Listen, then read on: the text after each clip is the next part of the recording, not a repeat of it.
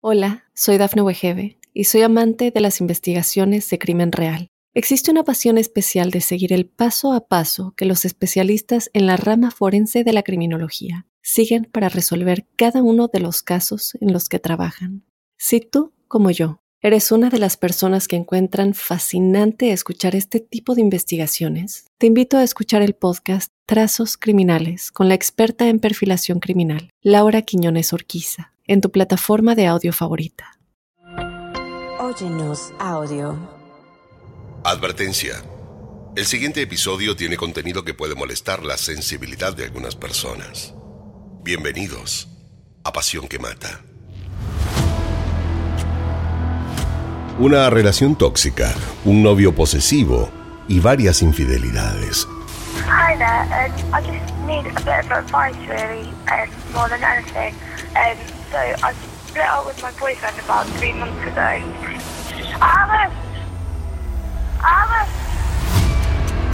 Un hombre despechado, llamadas obsesivas, hackeo de redes, persecución y un acoso que culminó de una manera trágica.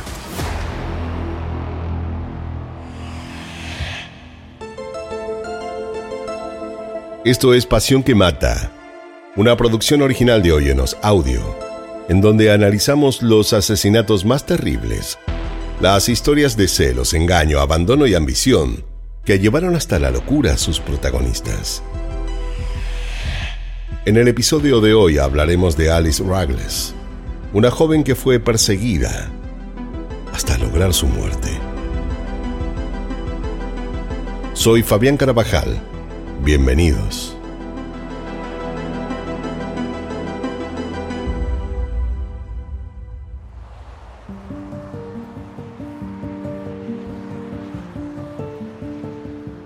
Alice Ragles y su familia vivieron siempre en el pueblo de Torlangton, en Leicestershire.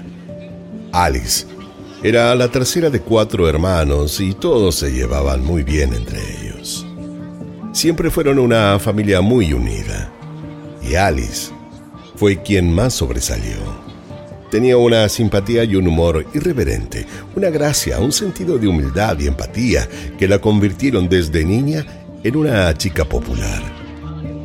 Participó desde pequeña en todas las actividades escolares, quería estar en todo, en los conciertos escolares, las obras de teatro o animando las fiestitas de cumpleaños de sus compañeros. Alice estaba para todos y ayudaba a los demás en todo lo que podía.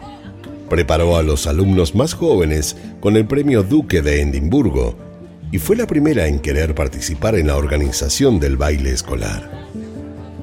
Tenía un centenar de amigos y le encantaba hacer encuentros en la casa o salir a caminar con las chicas hasta que el deporte se convirtió en su prioridad. Desde que descubrió el esgrima, nunca más lo abandonó y lo practicó con responsabilidad y sacrificio al punto de llegar a representar a su condado natal de Leicestershire y a la región de East Midlands en muchas ocasiones.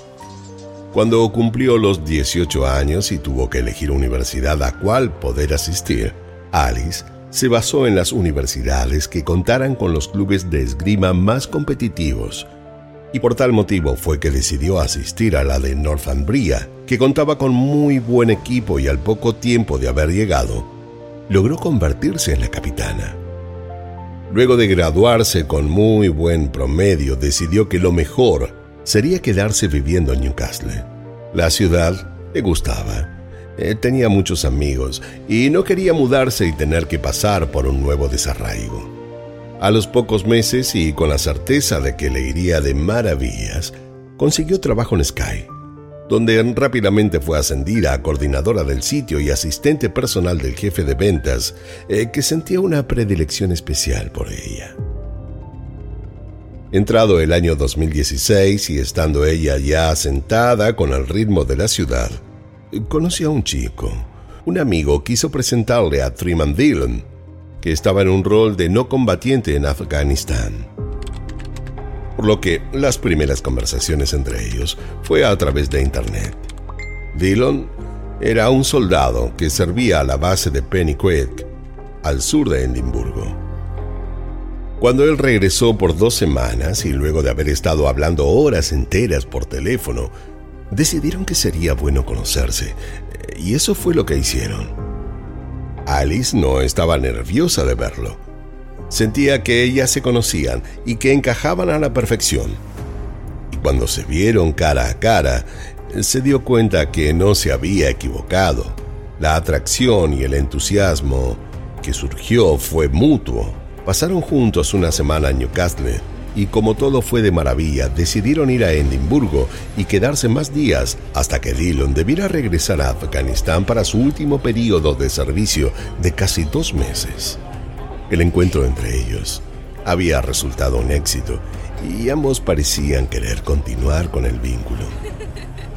Aunque él debió ausentarse, nunca perdieron el contacto. Se hablaban por teléfono o se escribían casi de forma diaria. Y eso hicieron desde enero hasta abril, que fue cuando Dillon pudo por fin regresar al Reino Unido. La relación se consolidó con su regreso y a la brevedad se pusieron de novios. Pero ella, al poco tiempo, cambió rotundamente. Eh, se la veía callada, como, como triste, y ya nada parecía quedar del brillo y la magia que siempre la habían acompañado. Habían pasado tan solo dos meses, y Alice se había convertido en otra mujer, estaba como retraída, eh, nunca tenía tiempo de juntarse o salir con sus amigos. Y lo que fue peor es que nadie la volvió a ver sonreír. Sus compañeros de trabajo también pudieron observar su cambio de 180 grados. Estaba seria, como, como más callada, hablaba lo justo y necesario y había comenzado a bajar de peso de una manera casi alarmante. De un día para el otro y sin motivos, se peleó con sus compañeros de casa y se fue a vivir a un nuevo apartamento en la planta baja de Cakes Hill compartido con su colega de trabajo Maxine. Nadie entendía qué le estaba pasando. Si se lo preguntaban reaccionaba con enojo, por lo que prefirieron dejar las cosas así, hasta que en algún momento quisiera ella sola hablar de esto. Alice había construido un mundo al que solo podía entrar Dillon. Estaba cada vez más sola y aislada de todo y de todos pero más y más cerca de él. Mientras tanto, él no dejaba de hacer sus cosas y hacer eh, su vida como antes, pero ella parecía estar encerrada en una relación agobiante de la que no quería salir. Era innegable que todo su cambio tenía que ver con él. Alice había dejado de ser la chica feliz para convertirse en una mujer absolutamente amargada. Pero no solo su vida social se vio alterada, su rendimiento en el trabajo cayó estrepitosamente, aunque nadie le dijo nada. Suponían que algo le estaba pasando y por toda la excelencia que había tenido siempre, eligieron tomarlo como, como un hecho transitorio. Con su familia aún seguía compartiendo el vínculo, aunque algo más alejada. Eran ellos los que hacían todo lo posible para verla. De tanto insistir, hasta lograron que se fuera de vacaciones con toda la familia a unas cabañas de Cornwall. En ese viaje, eh, notaron cosas extrañas en el vínculo. Los malos tratos de Dillon para con Alice eran constantes. La denostaba todo el tiempo, eh, hacía comentarios hirientes sobre su aspecto físico y sus capacidades intelectuales, y ella ni le contestaba. Bajaba la cabeza y se dejaba maltratar. Pero la familia eligió callar y no decirle nada, ya que dieron por seguro que ella saldría en su defensa y, no querían generar un conflicto aguantaron las humillaciones públicas que hacía sobre Alice en silencio y no estuvieron dispuestos a confrontarlo. Pensaron que, que ya habría otro momento para poder hablar con seriedad del tema y hacerle saber a ella su parecer. Debían hacerlo a solas eh, buscar un espacio de tranquilidad y sin que Dillon estuviera presente. Pero esto no llegó a ser necesario, ya que un hecho imprevisto les ahorró el mal trago a todos. Al tiempo de regresar del viaje familiar, Alice recibió un llamado telefónico de una mujer. Aunque desconocía la procedencia del número, decidió atender igual. Del otro lado del teléfono una mujer le confesó conocer a Dillon. Pero no solo eso, sino que le aseguró que ella, al igual que muchas otras chicas, mantenían relaciones sexuales con su novio que las había contactado a través de una web de citas. El motivo por el cual le estaba confesando todo no lo explicó y tampoco fue necesario para Alice preguntárselo. Lejos de cortarle o enojarse con ella, Alice decidió creerle y esto fue el impulso que la llevó a terminar con él. Lo llamó por teléfono y le dijo que tenían que verse con urgencia. A las horas, él estaba golpeando la puerta. Ella le abrió con cara de tristeza, aunque él lo notó. Eh, no preguntó nada. Lo hizo pasar y le contó lo sucedido. Fue muy clara en que no quería que le diera ningún tipo de explicación al respecto y que ella lo había citado para decirle en persona que su decisión era terminar. Su fuerza de voluntad pudo más que el amor o la pena que pudiera sentir y pese a todo pronóstico, cortó por completo la relación.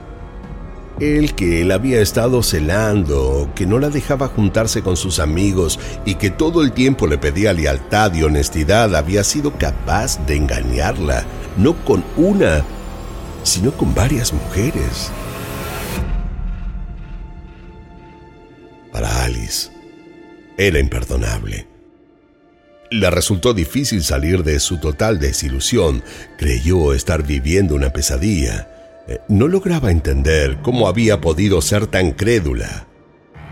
Desenmascararlo le sirvió para darse cuenta de todo el mal que le había hecho Dillon se peleó con sus mejores amigos, eh, ya no disfrutaba de su trabajo, mantenía una relación distante con su familia y hasta casi no se reconocía en el espejo.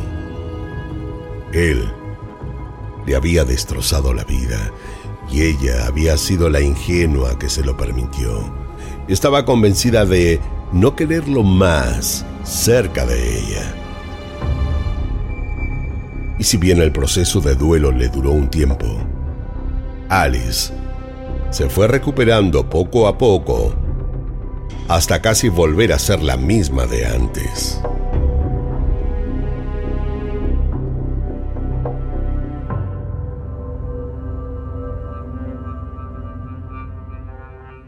Hola, soy Dafne Wegebe y soy amante de las investigaciones de crimen real. Existe una pasión especial de seguir el paso a paso que los especialistas en la rama forense de la criminología siguen para resolver cada uno de los casos en los que trabajan. Si tú, como yo, eres una de las personas que encuentran fascinante escuchar este tipo de investigaciones, te invito a escuchar el podcast Trazos Criminales con la experta en perfilación criminal, Laura Quiñones Orquiza, en tu plataforma de audio favorita.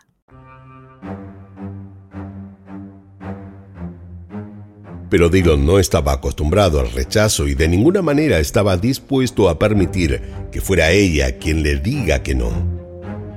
¿Acaso no sabía qué clase de hombre era? Eh, ¿Cómo una insípida mujer como ella tenía el tupé de dejarlo?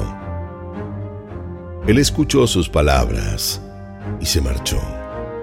No dijo nada. Tampoco se defendió y menos aún perdió tiempo en intentar darle explicaciones. Eh, creyó que solo era cuestión de tiempo para que todo vuelva a la normalidad. Debía dejarla sola y ella misma recapacitaría. ¿Quién era Alice en él? No era nadie.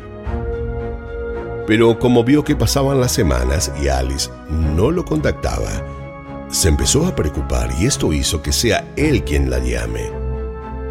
Alice al principio lo atendía y le explicaba que no quería saber más nada.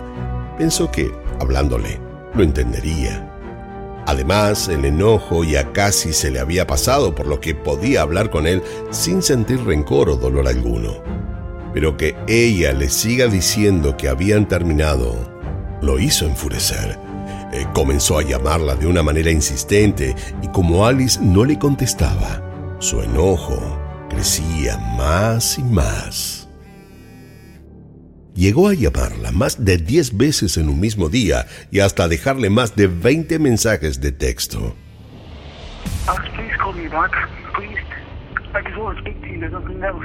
En un comienzo todos eran en un tono amable y hasta amoroso.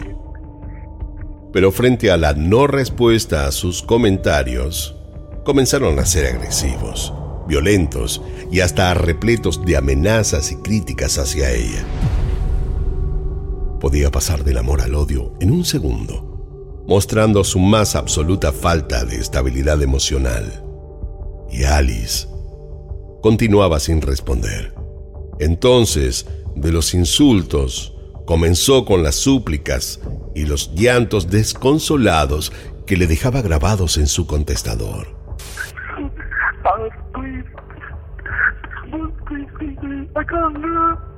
Sus amigos más íntimos y familiares también corrieron con la misma suerte. Y como de todos recibió la misma ignorancia, decidió comprar otras líneas telefónicas e intentó sin éxito hablar. Cuando recibían un llamado de un número desconocido, sabían que era él y le cortaban. De jurarle amor eterno pasaba al chantaje emocional amenazándola de que se quitaría la vida si ella no le contestaba. Semanas y hasta meses pasaron sin que Dillon lograra hablar con Alice. Él para ese entonces ya había enloquecido. Eh, si no me atiendes, me veré obligado a publicar fotos tuyas desnuda y sé que eso no te gustará nada. Alice hacía todo lo posible para creer que todo estaría bien y que no tenía por qué tenerle miedo. Pero en el fondo de su corazón estaba aterrada. Estaba comenzando a creer que Dillon era capaz de hacer cualquier cosa. No estaba bien de la cabeza y reaccionaba como un hombre enfermo que necesitaba ayuda ella jamás lo había visto así. Un día, mientras estaba trabajando en su casa con el computador, se dio cuenta de que le aparecían como leídos los mensajes en sus redes que ella nunca había visto. Eh, comentarios que no había hecho y emoticones que jamás había enviado. Ese fue el momento que supo que Dillon la había hackeado. Estaba tan obsesionado parecía no querer dejarla en paz. Pero ella se aseguró a sí misma que no permitiría que él le estropeara la vida y eligió seguir adelante tomando sus recaudos, pero sin dejarse amedrentar. Pero como él la seguía todo el tiempo, estacionaba a su auto cerca de su casa, sabía con quiénes salía los fines de semana y hasta la espiaba por la ventana mientras ella dormía, se terminó enterando de algo que lo alteró aún más.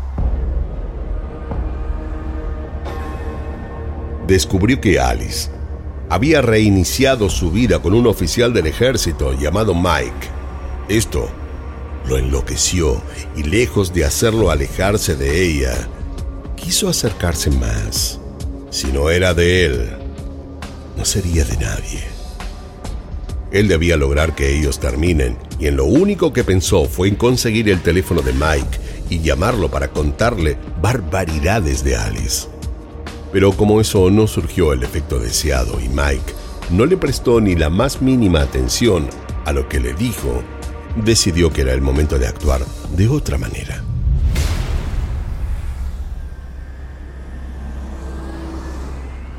Una noche, eh, muy decidido, fue hasta la casa de Alice. Se quedó unos minutos parado hasta que finalmente tocó el timbre. Cuando Alice se acercó hasta la puerta para mirar por la mirilla, él se escondió detrás de la pared para que no pudiera verlo. Alice estaba convencida de que era él y se quedó dentro de su casa con miedo. Cerró con doble llave la puerta y encendió las luces de la sala. ¿Para qué había ido? Eh, ¿Qué quería? Pensando en eso, se quedó sentada dejando pasar el tiempo y el miedo. Se sirvió un vaso de agua fría en la cocina y fue hasta su cuarto para ponerse el pijama e intentar dormir. Encendió el televisor y cuando el sueño se apoderó de ella apagó las luces y se dispuso a dormir. Necesitaba descansar. Hacía meses que su vida se había convertido en un calvario. Mientras tanto, Dillon seguía deambulando por afuera de su casa sin que ella lo supiera. Entrada ya la noche, Dillon tomó coraje y entró por el jardín trasero. Fue hasta el ventanal que había en la planta baja y golpeó el vidrio con mucha fuerza para despertarla. Alice se levantó de la cama sobresaltada.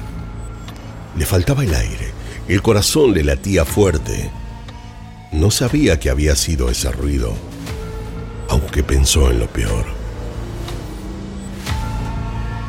Dudó en si acercarse o no, hasta que caminó por el pasillo al lugar de donde había escuchado el impacto.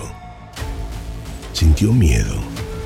Más que miedo, era pánico como pudo corrió las cortinas y al hacerlo,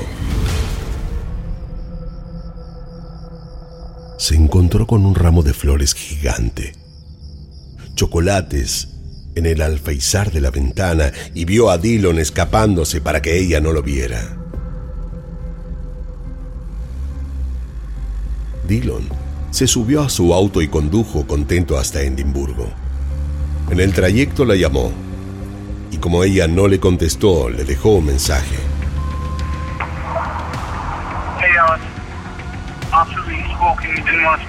Necesito que hablemos. No quiero matarte y debes saber que no lo haré.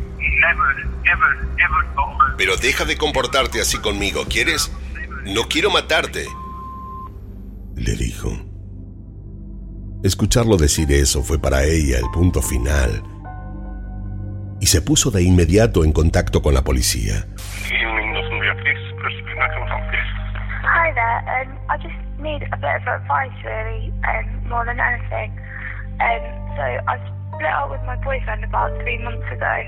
Los agentes fueron muy amables y al principio se mostraron muy comprensivos.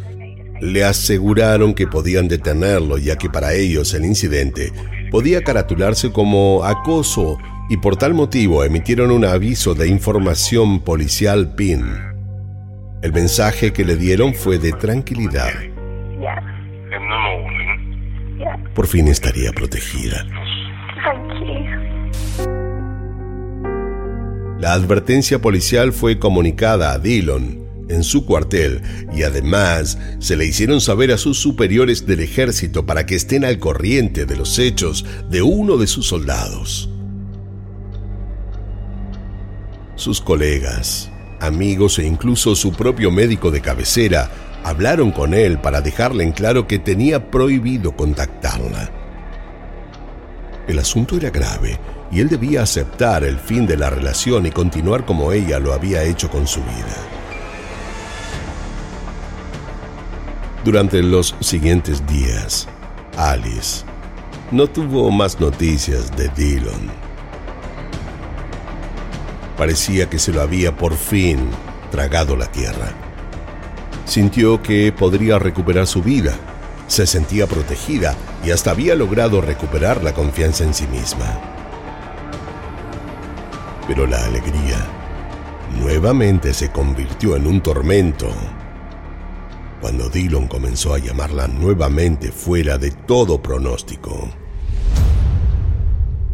Fue hasta su casa y él mismo en persona le dejó en la puerta un paquete que contenía una carta y algunos objetos que eran de ella, cosas que él se había quedado de cuando habían estado juntos.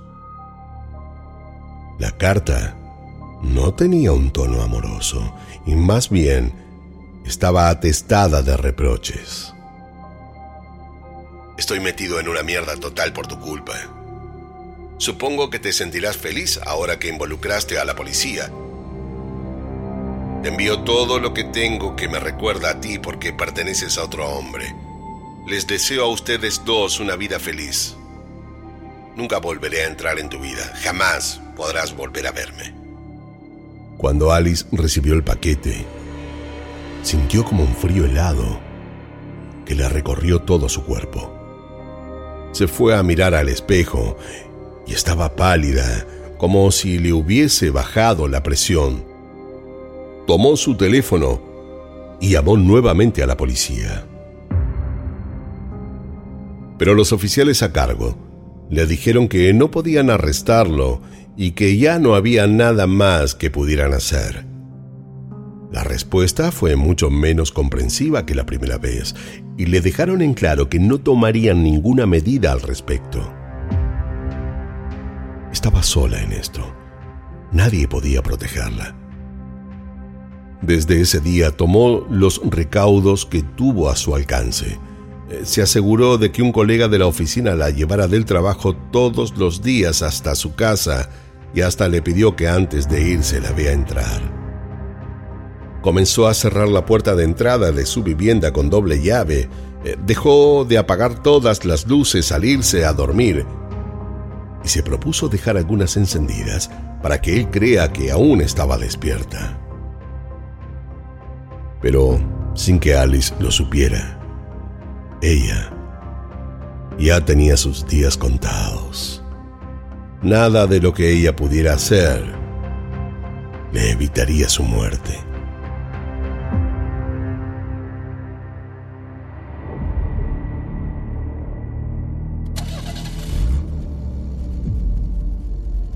El 12 de octubre, Dillon, con un plan elaborado en su cabeza,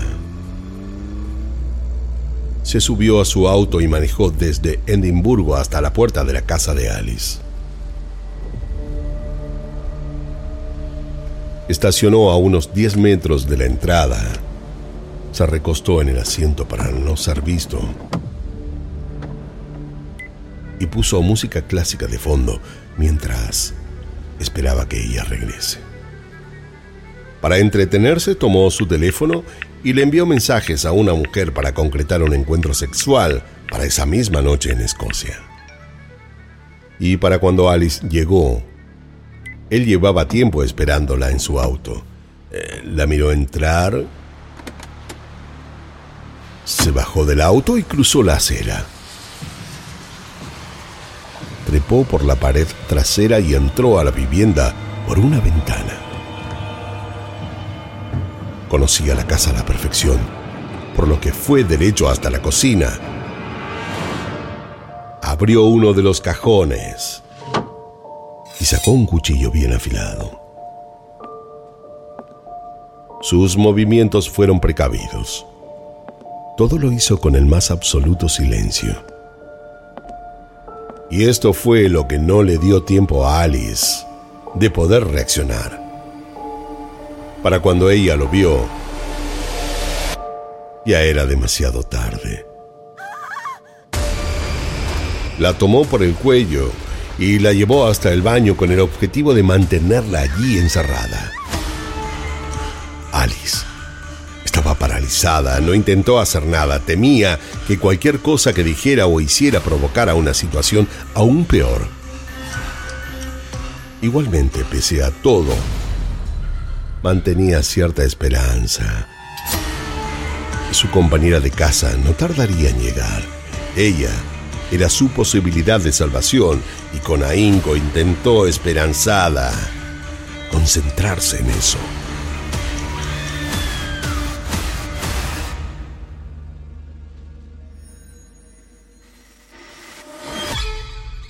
Hola, soy Dafne Wegebe y soy amante de las investigaciones de crimen real. Existe una pasión especial de seguir el paso a paso que los especialistas en la rama forense de la criminología siguen para resolver cada uno de los casos en los que trabajan. Si tú, como yo, eres una de las personas que encuentran fascinante escuchar este tipo de investigaciones, te invito a escuchar el podcast Trazos Criminales con la experta en perfilación criminal, Laura Quiñones Orquiza en tu plataforma de audio favorita. Pero las cosas no ocurrieron como ella hubiera querido. Cuando Maxine, su compañera, llegó a la casa, encontró a Alice tirada en el piso y de inmediato fue corriendo a llamar a emergencias. Please, I've just, I've just come back to my flat. The door was locked, so I crawled through the window and my flatmate's covered in blood in the bathroom. Is she breathing? I don't know, I can't, I can't look, I'm sorry. Okay, I try, can't. try and stay calm. Alice! Alice! Pero ya era tarde. Alice! Oh my god, she's dead! She's dead! Ah. Alice estaba muerta. Igualmente, las declaraciones de Maxine fueron fundamentales a la hora de poder detener a Dillon antes de que se dé a la fuga. Él jamás dejó salir a Alice del baño. Mientras la tenía acorralada con su cuerpo encima del de ella, le levantó la cabeza y sin decir una palabra, le cortó la garganta. Comenzó a salir sangre a borbotones, pero eso no lo detuvo. Dillon continuó dándole cuchillazos hasta llegar a la columna de Alice, que ya para ese entonces estaba casi muerta. En total, fueron más de 24 lesiones extremadamente violentas las que ella recibió. Por suerte, luego de que Maxine los llamara, la policía de Northumbria actuó rápido y de forma sincronizada. Varios agentes se dirigieron de inmediato hasta el cuartel, entraron tipo comando y pudieron detener a Dillon antes de que se diera la fuga escalando un muro. En el cuartel de policía y mientras hacía su declaración, insistió una y otra vez en su inocencia. Ni siquiera reconoció haber estado esa noche allí.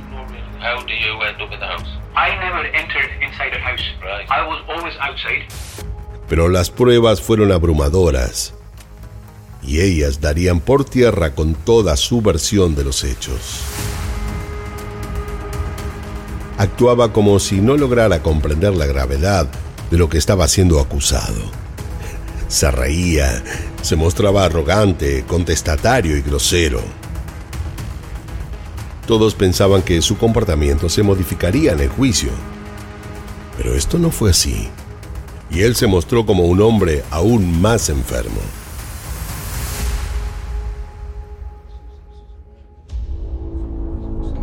Durante el juicio negó haber cometido el asesinato y en cambio transformó la versión diciendo que había sido ella quien lo había atacado a él aquella noche y que él solo se había defendido. Por supuesto, que nadie le creyó. Y para cuando se dio el veredicto, Dillon fue sentenciado a 22 años de prisión. Dillon fue encarcelado en Durham, donde aún hoy permanece detenido. Y ojalá Alice pueda por fin descansar en paz. Do you know, we can't bring back Alice, and Alice is in our minds all the time. And so, by trying to help people in the future in the same position as Alice, that helps us.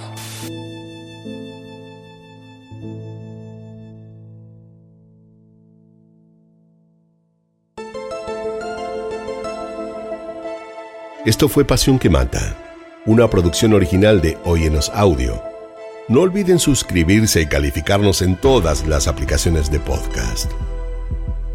Soy Fabián Carabajal y nos escucharemos en el próximo episodio, en donde como siempre descubriremos cómo la obsesión puede confundirse con amor, cuando en realidad llega a ser una pasión que mata.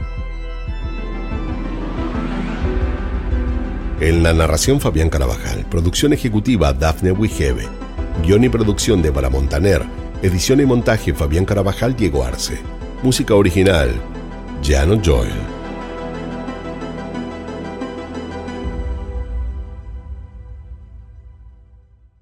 Hola, soy Dafne Wegebe y soy amante de las investigaciones de crimen real. Existe una pasión especial de seguir el paso a paso que los especialistas en la rama forense de la criminología siguen para resolver cada uno de los casos en los que trabajan. Si tú, como yo, eres una de las personas que encuentran fascinante escuchar este tipo de investigaciones, te invito a escuchar el podcast Trazos Criminales con la experta en perfilación criminal, Laura Quiñones Orquiza en tu plataforma de audio favorita.